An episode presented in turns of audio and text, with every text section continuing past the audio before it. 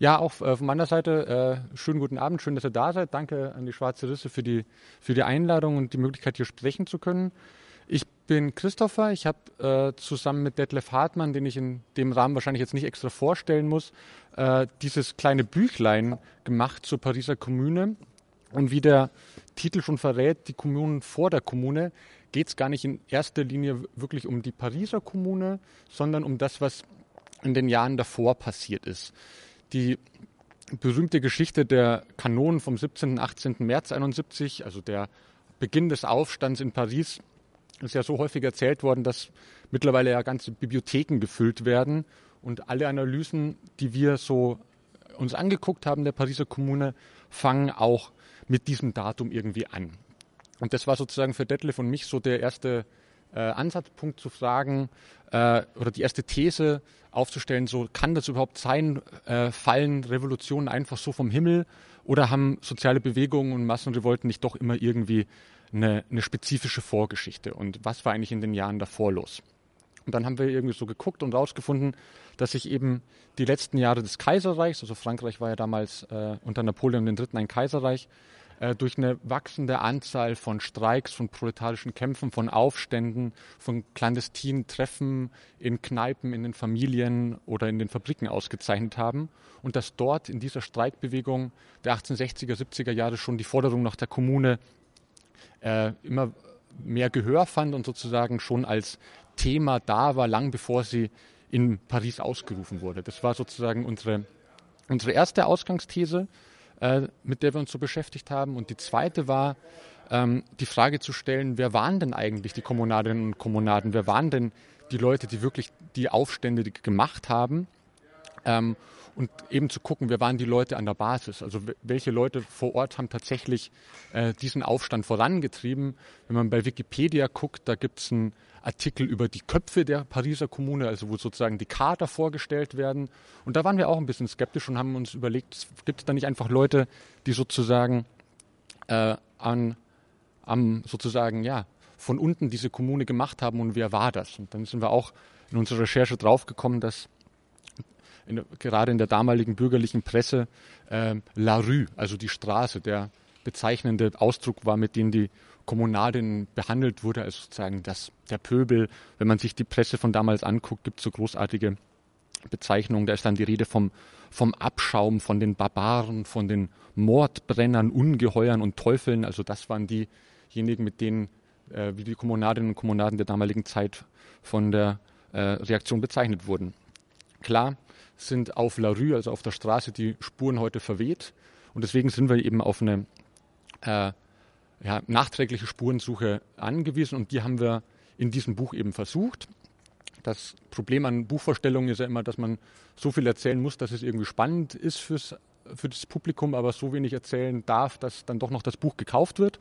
Ähm, deswegen mache ich jetzt einfach einen Versuch und begleite euch anhand von so zwei, drei ähm, äh, Akteurinnen durch diese Kommunebewegung der 1860er, 70er Jahre, nehme euch mit nach äh, äh, erst in die 1860er Jahre, als diese Streikbewegung begann, geht dann nach Le Creusot, einer kleinen äh, und dann wachsenden Stadt in Mittelfrankreich, dann noch einen kurzen Schlenker nach Marseille, um dann am Ende doch in, in Paris zu kommen und dann sozusagen die Frage zu stellen, was wir daraus denn heute lernen können im Buch dann, und das ist sozusagen der Teaser und der Werbeblock, gibt es natürlich noch viel, viel mehr äh, Orte und viel, viel mehr Akteure. Das äh, kann man dann äh, nachlesen, wenn man Lust hat. Wie schon angekündigt, war Frankreich zur kurzen Vorgeschichte, zur kurzen historischen Einordnung, war Frankreich seit 1852 äh, mal wieder Kaiserreich geworden, zum zweiten Mal, regiert von Napoleon III., der auch Neffe von Napoleon Bonaparte war und der beweisen wollte, dass Frankreich wieder eine europäische Großmacht war. Außenpolitisch ging es ihm um, um die Vorherrschaft, Vorherrschaft, in Europa, wo unter anderem der, ähm, äh, der Krimkrieg zeugt, in dem sich Frankreich mit engagiert hat und sozusagen außenpolitische Stärke beweisen wollte. Und innenpolitisch ging es darum, äh, ein polizeistaatliches Regime aufrecht oder aufzusetzen, das sich sozusagen durch ja, Autorität und Ordnung äh, auszeichnet und das sozusagen Bestrebungen von unten, also proletarische Kämpfe, äh, versucht hatte einzuhegen. Das ist allerdings nicht so gelungen und so kam es in den 1860er Jahren, weil sozusagen diese, die Repression auch so stark war, in den 1860er Jahren zu massiven Streiks und Aufständen. Ähm, 1862 ging es mit einer ersten großen Streikwelle los, die dann 64 vor allem in Bereichen Textil, Holz- und Bauindustrie weiterging und jährlich zu kam es 1864 zu 110 Streiks und also sozusagen die damals schon fast das komplette komplette Land lahmgelegt haben. Dabei forderten die Arbeiterinnen und Arbeiter allerdings nicht nur ähm, mehr Lohn oder geringere Arbeitszeit, sondern es ging ihm sozusagen auch um einen Protest gegen, die, gegen den Zwang zur Arbeit als solcher und auch ähm, einen Protest gegen die ähm, wandelnde Berufsstruktur, die damals in Frankreich eingesetzt ist. Man muss sich äh, vor Augen führen, dass Mitte des Jahrhunderts der Kapitalismus in Frankreich sozusagen gerade am Durchbrechen war und das sozusagen auch die Lebensweise ähm, der Bevölkerung massiv verändert hat. Es war ein, Frankreich war ein sehr auf Subsistenzwirtschaft und sehr auf Landwirtschaft gründendes Land und durch die äh, ja, kapitalistische Industrialisierung kam es dazu, dass eben diese Bäuerinnen und Bäuern, die teilweise auch Arbeiterinnen waren, also es gibt so Schilderungen von ähm, Leuten, die sozusagen im Sommer irgendwie auf dem Land gearbeitet haben und da ihre Felder bestellt haben und dann im Winter in die Fabriken gegangen sind, um da zu arbeiten, ganz einfach, weil es da trocken und beheizt war und sie Licht hatten. Ähm, also sozusagen gab es diese Trennung zwischen Arbeiter und, und Bauern gar nicht so sehr und auch die, äh, das, was wir heute unter Proletariat verstehen, war damals eben viel heterogener, viel diverser, gar nicht so sehr an einzelne Bereiche geknüpft, sondern ähm, ja, die Bereiche haben sich gewandelt. Auch die ähm, Frauenerwerbsquote war relativ hoch in der Textilindustrie äh, war es relativ ausgeglichen. In städtischen Dienstleistungen, Textilverarbeitung, also Konfektion waren es deutlich mehr Frauen, die beschäftigt waren. Also ähm, alle Quellen, die wir uns angeguckt haben, bestätigen eben so eine sehr große Heterogenität der damaligen Arbeiterinnenklasse. Und diese eben Heterogenität, ähm, die damals noch vorherrschte, sollte halt sozusagen durch den aufziehenden Kapitalismus so ein bisschen eingeschränkt werden und die Leute sollten zu den klassischen Lohnarbeiterinnen und Lohnarbeitern werden, wogegen sich eben der Widerstand regte und wogegen diese Streiks sich auch auf, äh, ja, wogegen diese Streiks sich auch richteten. Und eben, wie schon angekündigt, war eben diese ähm, Streikbewegung eine zentrale Quelle für die Kommunebewegung dann von 1870, 71.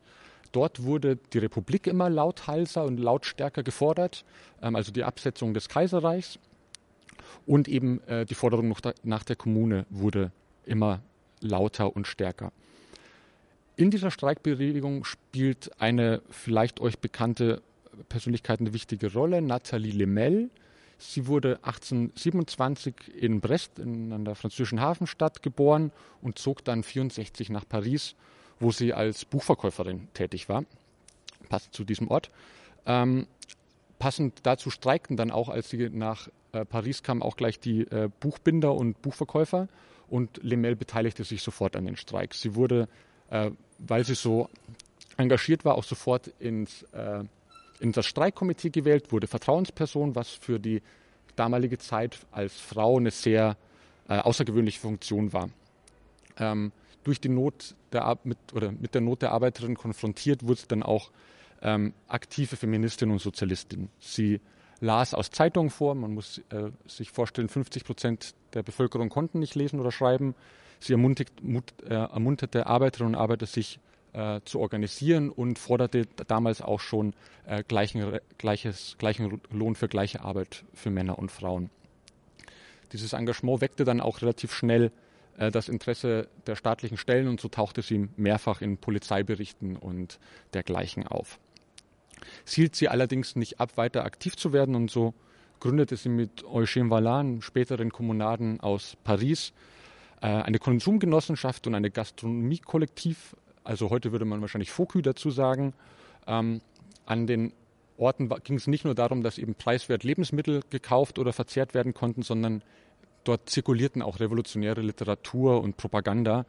Ähm, und man muss sich vorstellen, dass sich wirklich diese Revolution oder diese revolutionären Gedanken eben ähm, an diesen Orten entwickelte, in den Genossenschaften, in den, äh, in den Kneipen, in den Orten, wo die Leute zusammenkamen und eben diskutierten. Darüber hinaus entwickelten sich dann auch ähm, öffentliche Versammlungen immer zu mehr und größeren revolutionären Schwer- und Brennpunkten. Mitte, des, Mitte der 60er Jahre musste ähm, das Kaiserreich seine Versammlungspolitik so ein bisschen äh, liberalisieren aufgrund des Drucks der Straße. Und so wurden eben öffentliche Versammlungen äh, wieder erlaubt Mitte der 60er Jahre. Und dort war es so, dass jeder und jede, äh, der oder die wollte, zu, zu Wort kam, der und die es wollte. Allerdings ähm, gibt es schöne Berichte dazu, dass die Teilnehmenden dieser Veranstaltung politische Meinungen oder Leute, die sie nicht gut fanden, sofort ausgebuht haben. Und deswegen äh, dann sozusagen es auch nicht gelang, einer einheitlichen politischen Meinung da das Geschehen zu dominieren und einer einheitlichen politischen Richtung äh, es gelang, das zu bestimmen und eben sich auch keine, keine wirklichen Kader ausbilden konnten. Was sich aber ausbilden konnte, war eben ein, ein oppositionelles Milieu gegen das Kaiserreich.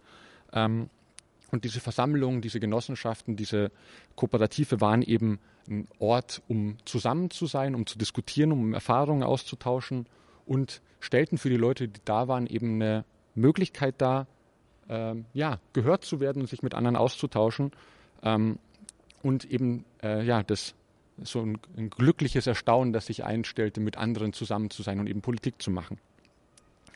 Nach den Veranstaltungen kam es dann, das gibt es auch teilweise aus den Polizeiberichten zu sehen, ähm, dann noch clandestine Treffen, die dann eben in Bars oder Privatwohnungen weitergehen und wo dann sozusagen weiter gegen den Staat ähm, in informellen Treffen sozusagen opponiert wurde. Diese Bewegung erreichte dann 1870, also noch ein paar Jahre später, mit 116 Streiks ihren Höhepunkt, an denen sich 85.000 Arbeiterinnen und Arbeiter landesweit beteiligten ähm, und sozusagen das Land äh, komplett lahmlegten. Und ja, heute beschwert man sich über einen GDL-Streik. Das, naja, andere Zeiten. Ähm, eben an diesen Versammlungen äh, und in diesen Streiks kam es sozusagen dazu, dass soziale Fragen diskutiert wurden, dass Steuerprobleme, dass eben die Macht äh, äh, des Kaiserreichs immer mehr kritisiert wurde. Was sozusagen auch noch als, als Background sehr entscheidend ist, ist, dass 1870, 71 Frankreich ja im Krieg war, äh, der deutsch-französische Krieg gegen Preußen, gegen Preußen-Deutschland, ähm, den Frankreich drohte zu verlieren und am Ende dann ja auch wirklich verlor. Ähm, der Krieg spielte sich größtenteils in Frankreich ab. Ungefähr ein Drittel Frankreichs war von den Deutschen oder von den Preußen besetzt was sozusagen die Stimmung im, in der französischen Bevölkerung jetzt auch nicht zum Besseren äh, verändert hat. Ähm, was dazu auch noch wichtig ist zu sagen, dass der Krieg oder ähm, das Heer in Frankreich deutlich, viel deutlicher als in Preußen, Deutschland, eine Klassenfrage war. In Frankreich gab es zu dieser Zeit noch keine Wehrpflicht, äh, sondern ein Losverfahren, nachdem die Rekruten sozusagen ausgelost wurden, wer zum Militärdienst muss. Allerdings gab es die Möglichkeit, äh, sich von diesem Losglück, wenn man es so nennen will, freizukaufen, wenn man das nötige Kleingeld hatte. Und das hatten natürlich äh, in erster Linie die Reichen. Und so wurde dann der Militärdienst zu einer Klassenfrage und ähm, dazu im Wortsinne, dass eben das französische Proletariat diesen Krieg ausbaden und im Wortsinne ausbluten musste und sich dagegen sozusagen auch ähm, Widerstand regte. Ich habe gesagt, ungefähr ein Drittel des Landes waren besetzt. Das war vor allem äh, der Osten und der Südosten des Landes. Ähm, und insbesondere dort kam es dann eben 1870 schon, 1870, äh, 71 eben zu ähm, Demonstrationen, zu Ausschreitungen, auch zu Handgreiflichkeiten äh, mit der Staatsmacht und mit den preußisch-deutschen Besetzerinnen. Also lange bevor in Paris überhaupt irgendwie an die Revolution gedacht wurde, war sozusagen die Provinz schon Vorreiterin, ähm, da eben die Kriegsfolgen oder der Krieg viel unmittelbarer und viel schneller virulent waren, äh, als die Hauptstadt Paris unmittelbar davon betroffen war. In diesem aufständischen Milieu wurden dann auch tatsächlich in den einzelnen, in einzelnen Städten, ungefähr einem halben Dutzend, 1870, also ein Jahr vor der Pariser Kommune, autonom Kommunen ausgerufen in einzelnen Städten, die dann versucht haben, eine Reihe revolutionärer Maßnahmen durchzusetzen. Die glichen sich auch alle ähm, relativ deutlich. Es ging um die Neubesetzung der Polizei und des Beamtenapparats. Es ging um die Befreiung der politischen Gefangenen, um die Einführung weltlicher Bildung, der Trennung von Staat und Kirche und eben der, der Besteuerung der Reichen.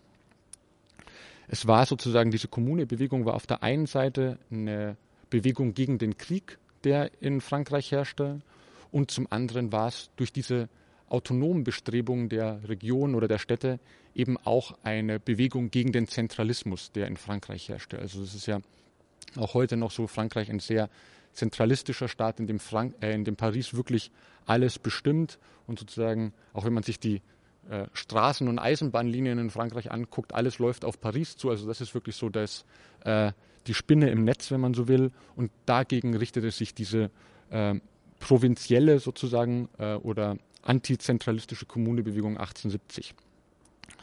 Ähm, Arthur Lenins war ein Autor und auch damaliger Aktivist, fasst es relativ gut zusammen. Er schreibt, im Herbst 1870 gab es eine erste revolutionäre Welle, bei der Paris nicht die Hauptrolle spielte. Die Kommune begann im September 1870 in den Provinzen, insbesondere in Marseille und Lyon, zu existieren. Im Süden und Südwesten Frankreich begannen sich sogenannte Ligen zu bilden, die bereits die wesentlichen Merkmale dessen aufwiesen, was die Pariser Kommune später werden sollte.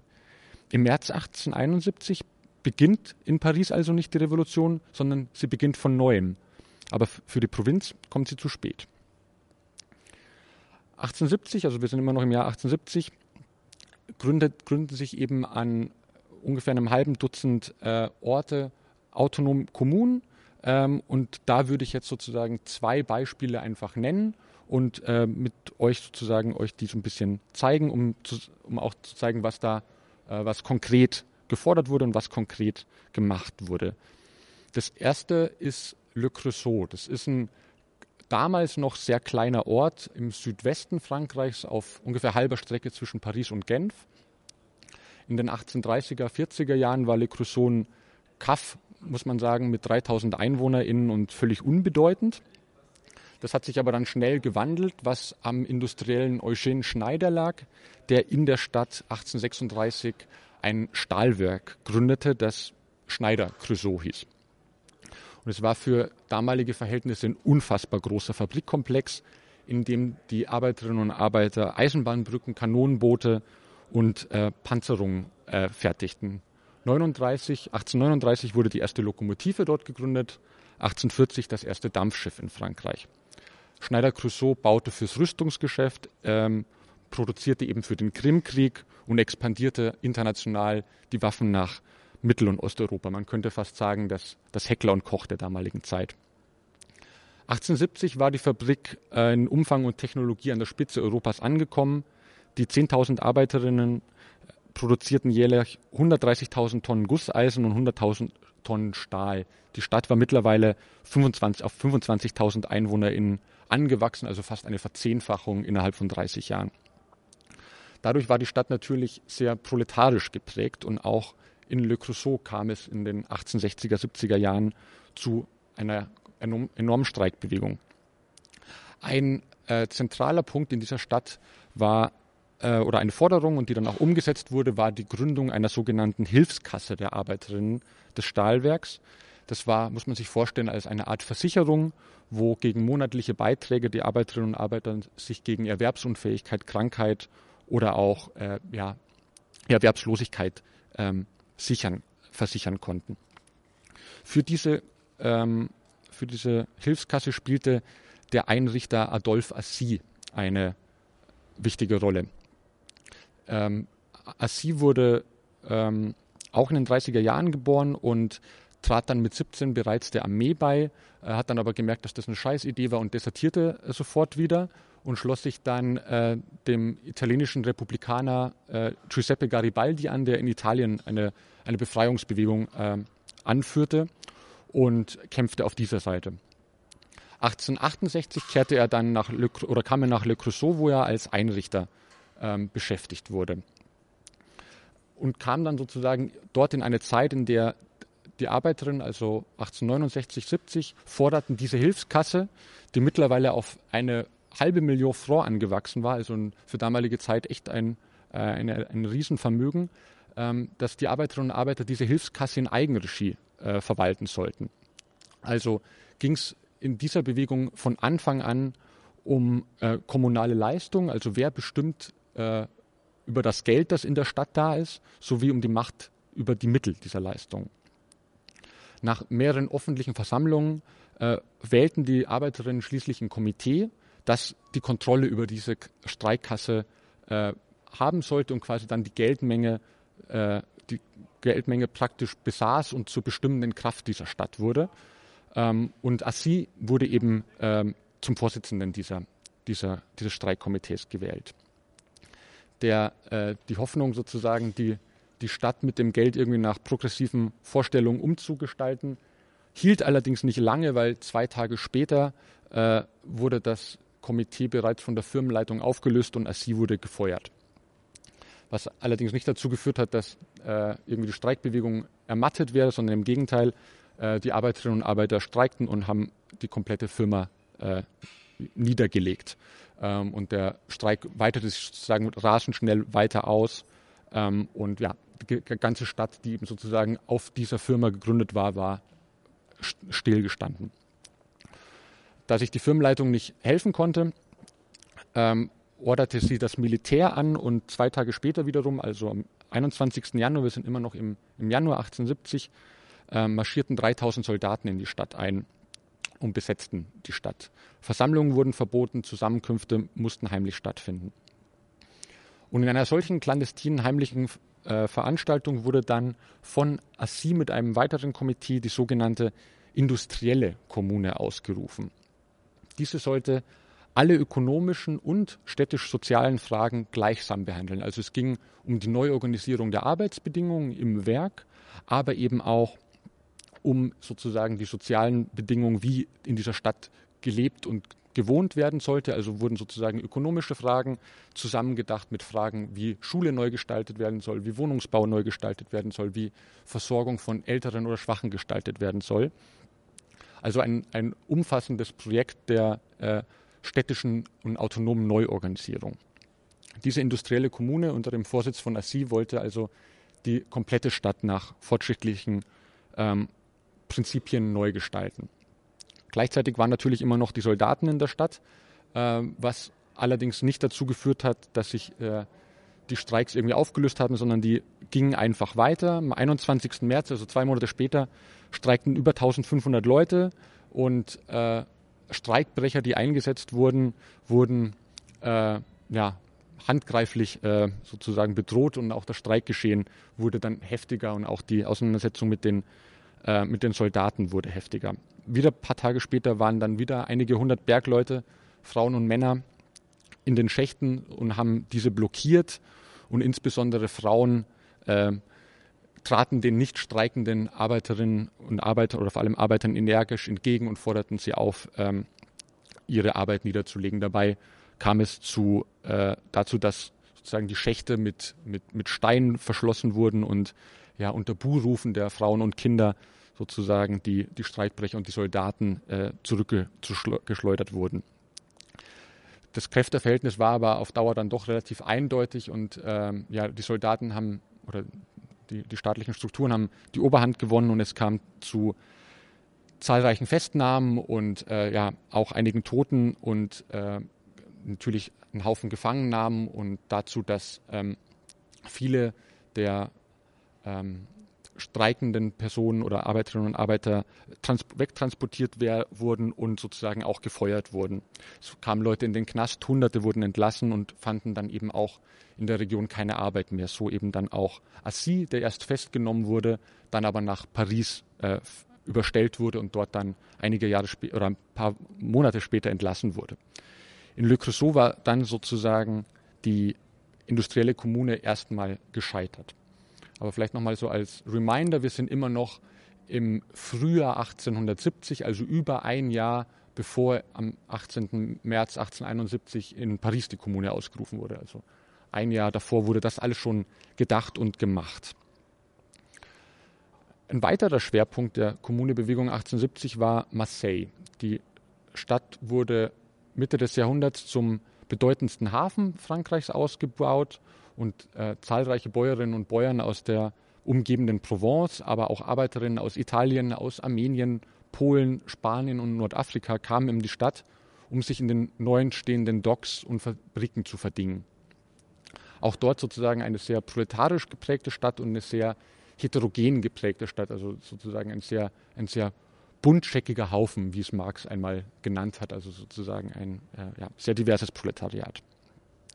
Auch da kam es Anfang 1870 zu ähm, großen Antikriegsdemonstrationen, zu Aufständen gegen das Kaiserreich. Ähm, Im August 1870, am 7. August, versammelte sich eine gewaltige Menschenmenge von über 40.000 Leuten vor dem Rathaus und versuchte es zu besetzen und die bonapartistischen, also die kaiserlichen Beamten zu vertreiben.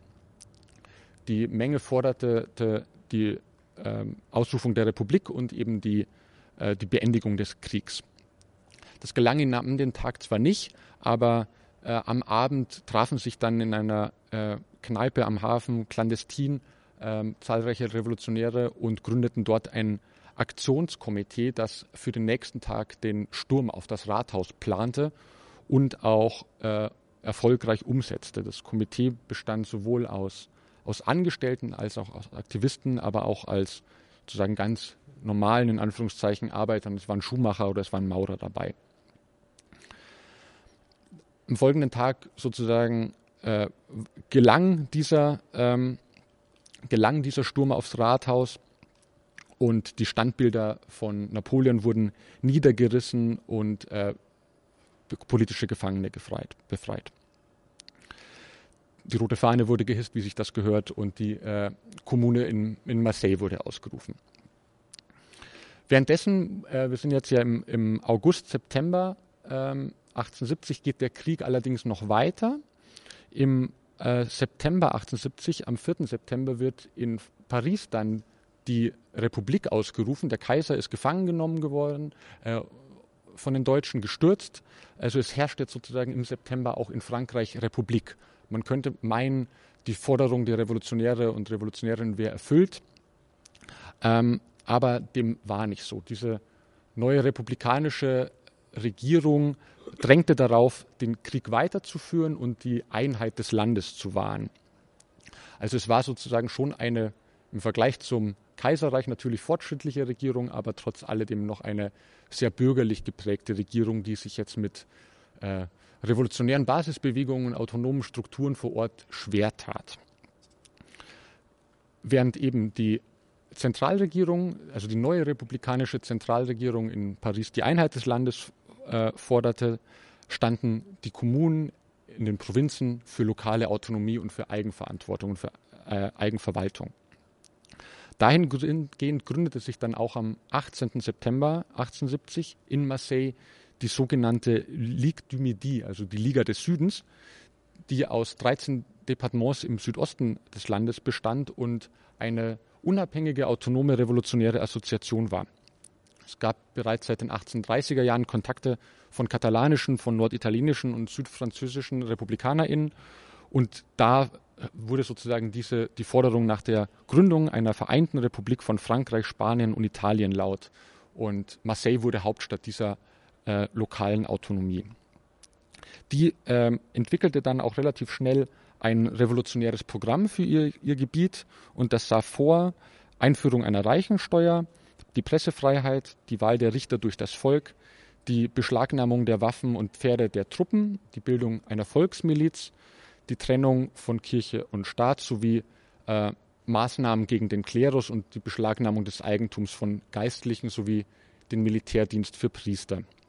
Also verglichen zu heutigen Wahlprogrammen ist das auf jeden Fall nicht das Schlechteste.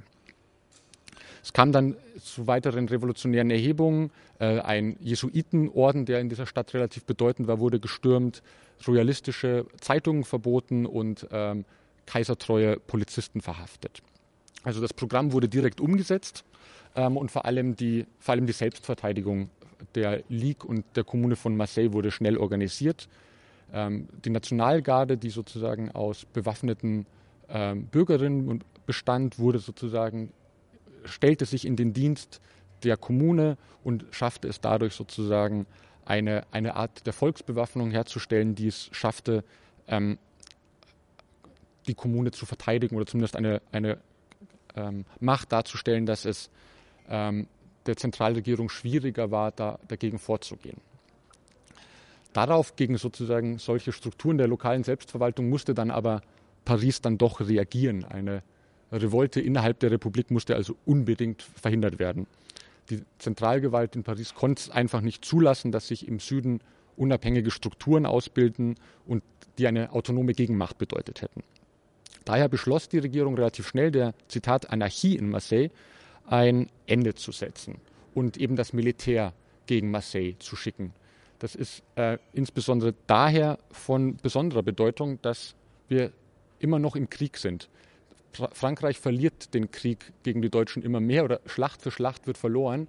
Und die Soldaten, die, sie, die die Zentralregierung jetzt nach Marseille schickt, wären dringend an der Front für die Bekämpfung der Deutschen notwendig gewesen. Also es zeigt, wie, wie wichtig es der Zentralregierung in Paris war, gegen diese autonomen Selbstorganisierung vorzugehen, dass man sozusagen sogar selbst dem äußeren Feind äh, mehr Möglichkeiten gibt und um eher den inneren Feind ähm, zu, zu bekämpfen. Am Anfang gelang es der äh, Kommune von Marseille allerdings noch, die, die Angriffe zu verteidigen. Es sollte ein äh, Präfekt eingesetzt werden der Zentralregierung in Marseille. Dem verweigerten allerdings Zehntausende äh, Demonstrantinnen und Demonstranten, die bewaffnet waren, den Zugang zum Rathaus. Ähm, und der musste erstmal unverrichteter Dinge wieder abziehen. Ähm, doch in den Folgetagen wurden dann sozusagen mehr und mehr ähm, Soldaten nach Marseille geschickt und am 6. November ähm, war dann sozusagen die, das Rathaus besetzt von regierungstreuen Truppen und der Aufstand ab, wurde dann abgebrochen von den Kommunadinnen und Kommunaden, um ähm, weiteres Blutvergießen ähm, zu verhindern. Trotz alledem wurden zahlreiche Aufständische ähm, verurteilt, in Lager verbracht oder auch direkt erschossen. Am 13. November konnte dann der neue Präfekt, der es dann doch geschafft hat, telegrafieren, dass in Marseille, Zitat, wieder die Ordnung herrsche. So, zum Schluss oder zum beginnenden Schluss dann vielleicht doch noch äh, der Blick nach, nach Paris. Was, wir jetzt, was ich jetzt an Le Creusot und Marseille und eben an vielen anderen Orten, die ihr dann alle im Buch nachlesen könnt, äh, gezeigt habe, war, dass sozusagen es eine erste Kommunebewegung ähm, 1870 gab, in, während es in Paris noch relativ ruhig war. Das äh, ist natürlich erklärbar, weil äh, Paris von den Deutschen belagert war äh, die Deutschen versuchten Paris, haben es fast eingekreist und versuchten es zu, äh, zu umzingeln. Mehr und mehr spitzte sich dann auch die Lage in der Metropole ähm, an der Seine zu. Es kamen dann auch äh, viele Kämpferinnen und Kämpfer der Kommunebewegung 1870 nach Paris und trafen dann unter anderem auf eine Person, die ihr wahrscheinlich auch kennt äh, oder schon mal gehört habt in Bezug mit der Pariser Kommune, die ehemalige Lehrerin Louise Michel die damals als äh, Krankenpflegerin aktiv war oder tätig war. Am 18. März 1871, also dem äh, bekannten und ruhmreichen Tag der Pariser, des Aufstands der Pariser Kommune, versorgte sie dann die Verwundeten der Barrikaden, äh, trat später der Nationalgarde bei und bot dann an, den republikanischen äh, Regierungschef Adolphe Thiers eigenhändig äh, zu erschießen. Das äh, kam es zwar nicht, aber trotz alledem sollte sie zu einer der bekanntesten Kommunadinnen werden. Ebenfalls in Paris war mittlerweile Adolphe Assy angekommen, der eben vorher im Knast war und äh, in Paris dann auch zu einem Kommandanten der Nationalgarde gewählt wurde. Am 18. März, also am Tag des Aufstands, war es er auch, der den Sturm auf das Pariser Rathaus befehligte und wurde dann später äh, mit 78 Prozent der Stimmen in den Kommunerat, also der sozusagen Regierung der Pariser Kommune gewählt. Der versuchte eben ähm, die Stadt nach fortschrittlichen Prinzipien neu zu ordnen und Assis brachte seine Ideen der industriellen Kommune, also der Selbstverwaltung der Arbeiterinnen und Arbeiter im Gesamtkomplex von Unternehmen und Stadt auch in die Diskussion in, in Paris ein. Zur selben Zeit war auch äh, Nathalie Lemel in Paris angekommen und war dort vor allem in den Frauenvereinen der Stadt aktiv, hielt Reden und organisierte sich dort. Sie gründete mit anderen zusammen die Union des Femmes, die zur größten Frauenorganisation der Stadt sich entwickeln sollte, an deren Veranstaltungen bis zu 4000 äh, Teilnehmende regelmäßig äh, teilnahmen. Forderungen waren unter anderem die Steigerung der Erwerbsarbeit von Frauen, die gleiche Bezahlung, aber auch koordinierte ähm, die Union äh, die Verteilung von Lebensmitteln oder auch die Verteilung militärischer Ausrüstung.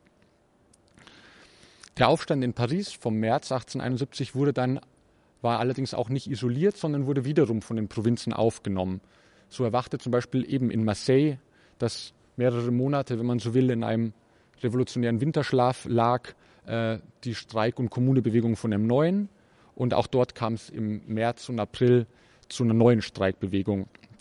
Äh, bereits am 10. März, also kurz bevor in Paris die Kommune ausgerufen wurde, streikten dort erneut die eben bunt zusammengewürfelten Hafenarbeiter, von denen ich vorher sprach, und die Seefahrer. Eine Woche später war es dann die Stadtreinigung und die Kutscher. Wieder zwei Tage die Bäcker. Ähm, also das öffentliche Leben war ähm, komplett lahmgelegt wurde, lahmgelegt. Und als dann am 22. März die Meldung von der Pariser Kommune ähm, in Marseille eintraf, war sozusagen auch dort dass äh, die Bewegung wieder so erstarkt, dass die rote Fahne von vor einem Jahr offenbar wieder hervorgeholt wurde und auch dort die, die zweite äh, Kommune von Marseille ausgerufen wurde und es am Abend des 22. März auch gelang, die Kontrolle über die Stadt von neuem äh, zu erlangen. In Marseille soll es dann noch eine dritte Kommune geben, aber dazu äh, sage ich jetzt mal nichts. Ähm, es gibt eine, eine Schilderung von Antoine Olivier, das ist auch ein äh, Historiker, der sich sehr stark mit äh, der Kommunebewegung beschäftigt hat, die sozusagen dieses, äh, ja, sag ich mal, bunte Treiben oder diese, diesen revolutionären Elan dieser, dieses Moments in Marseille ganz gut zusammenfasst. Das fand ich irgendwie ganz schön. Er schreibt, diese zusammengewürfelte Truppe von Söldnern, Handwerkern, Vagabunden, Italienern, Spaniern und Polen kampierte Tag und Nacht auf der Plaine. Also die Plaine ist ein Marktplatz in Marseille.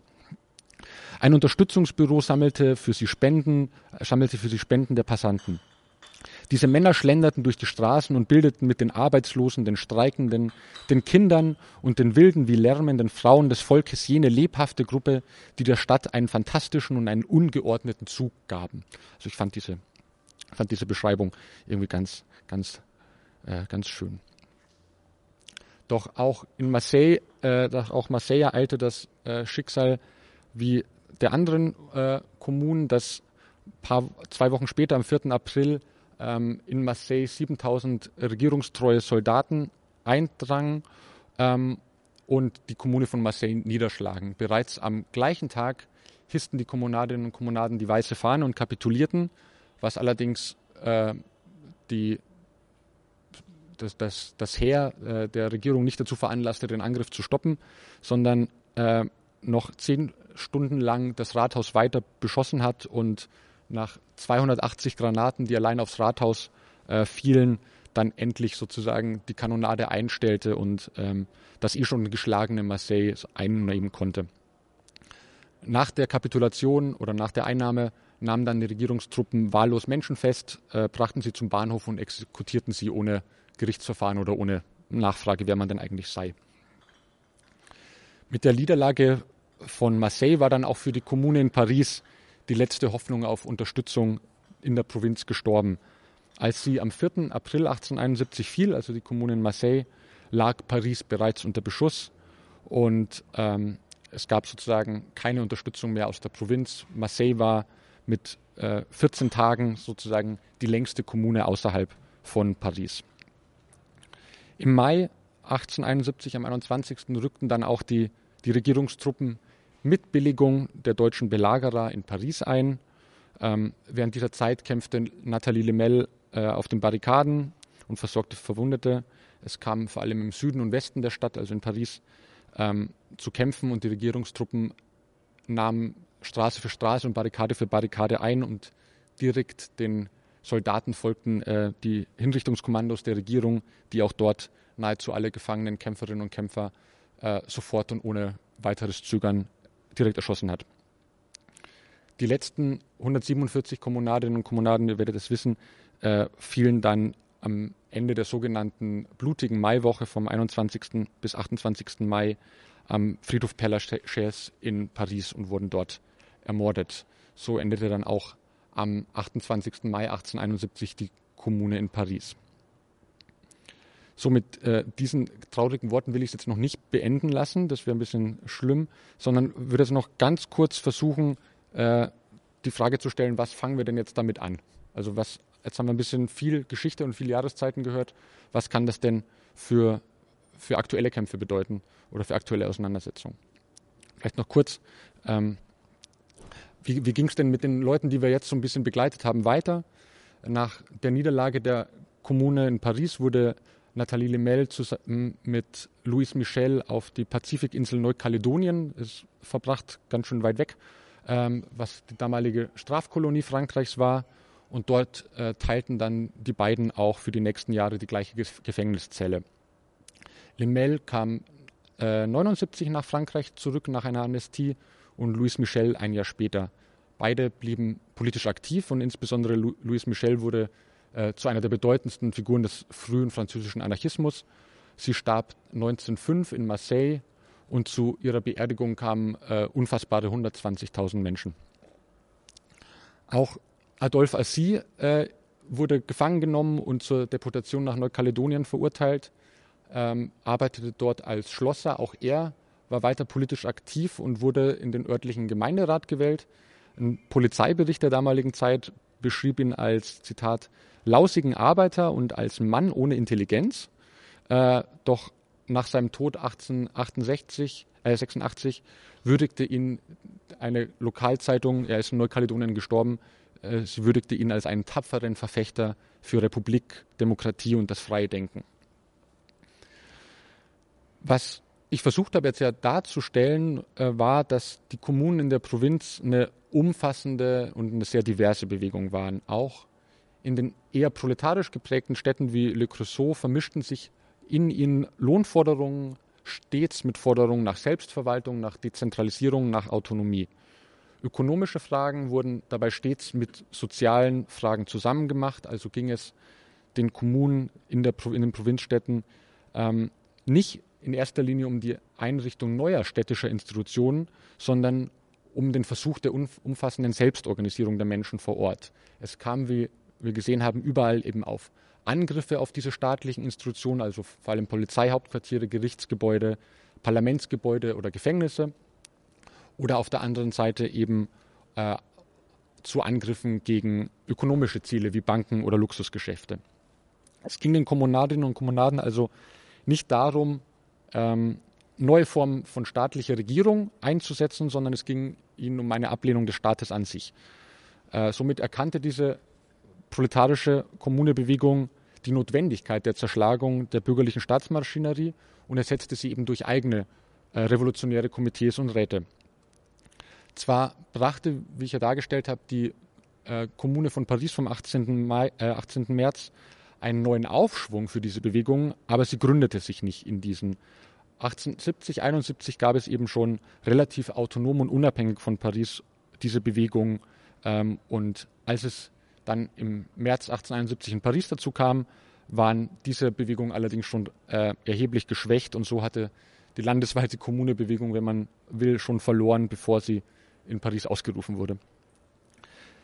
Diese Bewegung war in erster Linie gespeist aus eben, wie ich dargestellt habe, lokalen Bestrebungen der Selbstorganisierung und von Basisprozessen von unten, die sich eben in den zahlreichen Volksversammlungen, in den verschiedenen Vereinen, in den Komitees, den Frauenorganisationen, aber auch in den lokalen Ligen oder sei es auch in clandestinen Treffen ausdrückten. Also konstituierte, also entstand diese Kommunebewegung äh, auf lokaler Basis, in den Nachbarschaften, in den Stadtteilen und eben auf der Basis von Werkstätten oder äh, ja, Nachbarschaften und Zusammenkünften als eine, als eine Bewegung von unten.